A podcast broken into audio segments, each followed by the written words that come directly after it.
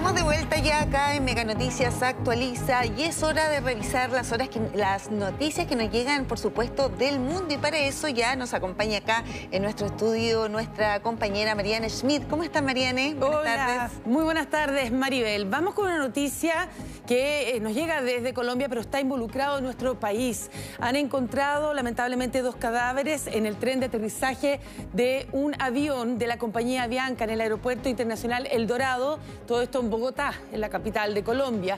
El vuelo había llegado procedente desde Santiago de Chile y según han informado, sobre todo la prensa local, los cuerpos corresponden a dos hombres afroamericanos, afrodescendientes, ¿ah? de 15 a 20 años aproximadamente. Los cadáveres estaban congelados, presentan quemaduras y un alto grado de descomposición.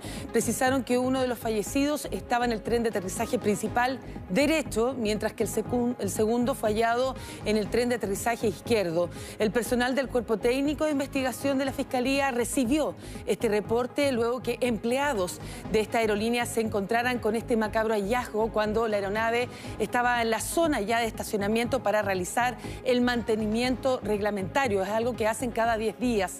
Y es por eso que ya procedieron al levantamiento de los cuerpos y se ha iniciado la investigación. La investigación para determinar qué ocurrió allí. La trazabilidad de la ruta de la aeronave indicó que salió de Bogotá a Guarulhos, Brasil, el jueves pasado a las 4 de la tarde. Ayer hizo la ruta Guarulhos a Bogotá a las 5 de la mañana y salió de Santiago de Chile rumbo a Bogotá posteriormente. Los cuerpos fueron encontrados anoche en el terminal El Dorado. Finalmente, la Aeronáutica Civil de Colombia ha informado que estableció comunicación con las autoridades competentes en Chile y con la aerolínea para iniciar todo tipo de investigación. Vamos a estar atentos entonces a los nuevos reportes frente a este hallazgo.